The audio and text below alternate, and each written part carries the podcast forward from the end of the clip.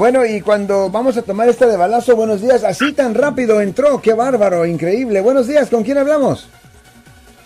Habla con Fermín. Buenas tardes, señor Marcos Gutiérrez. Aquí estamos. Sí, ¿cómo está usted, señor? Pues muy bien, un poco consternado con, ah, con un caso que tengo con una, un pariente. ¿Cuál es el problema, señor? Ah, ¿Cuál es el problema, señor? Ok, eh, lo tuvieron un tigre por manejar sin ah, la licencia Sí, suspendida a su esposa ahí con su ah, con su licencia ella, pero de todos modos el oficial le quitó el carro. Sí. pasó acá en el condado, condado de Solano y es ok, ellos se mueven después. Ella había él había tenido un DUI y manejó sin licencia le quitan su carro y después él va ah, y paga con días de, eh, de, de cárcel. Sí. Pero el segundo ticket de no licencia, ese no lo arregló. Después ah, él se mueve para otro estado, para Ah. el lado de por Indiana. Uh-oh. Y, y entonces él estaba trabajando, ya eso va a ser como, al- como a los ocho meses, nueve meses, que está en, ah, en, en ya bien, pues lo despiden del trabajo porque tiene una, llegó una orden que tiene un warrant. Una orden de arresto. Tiene una orden de arresto. Oh, esa es una orden de arresto. Eso es lo que warrant Que es, que- orden de arresto.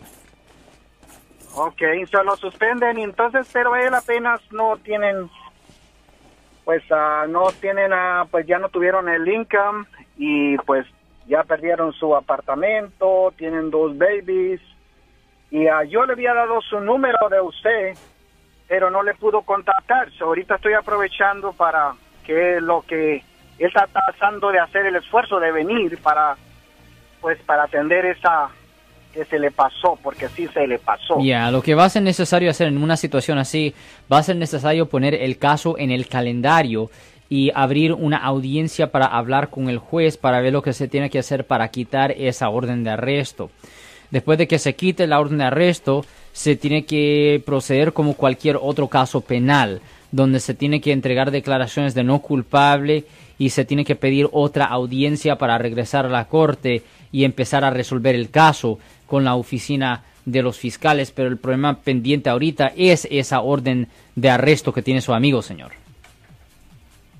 Muy bien, entonces a, a fuerza tiene que venir a- y presentarse. Ah, eventualmente sí va a ser necesario presentarse ante el juez porque hay una orden de arresto, señor. ¿Y Sí, señor. puede ir un juez ir en su lugar? Un abogado sí puede ir en ¿Perdón, su un la- abogado? Un abogado sí puede ir en su lugar, pero eventualmente el juez sí va a ordenar su presencia física, Ah, porque se escucha como que si él estaba en probación o libertad condicional por un caso previo de conducir bajo la influencia y esto es una violación de su probación. Yo soy el abogado Alexander Cross. Nosotros somos abogados de defensa criminal. Right. Le ayudamos a las personas que han sido arrestadas y acusadas por haber cometido delitos. Si alguien en su familia o si un amigo suyo ha sido arrestado o acusado, llámanos para hacer una cita gratis. Llámenos para hacer una cita. Ese número es el 1-800-530-1800. Estamos aquí en toda la área de la Bahía.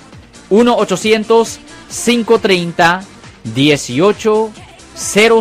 Y como siempre, por casos criminales, casos penales, damos la primera cita gratis en nuestra oficina. Siempre estamos aquí todos los martes y viernes a las 12 y 35 respondiendo a sus preguntas con respecto a los casos penales. Y también nos pueden hacer preguntas en nuestra página de Facebook Live. Doctor Alex, abogado de nuevo, 1-800-530-1800, Marco. Bueno, vamos a llamada telefónica, pero ya fuera.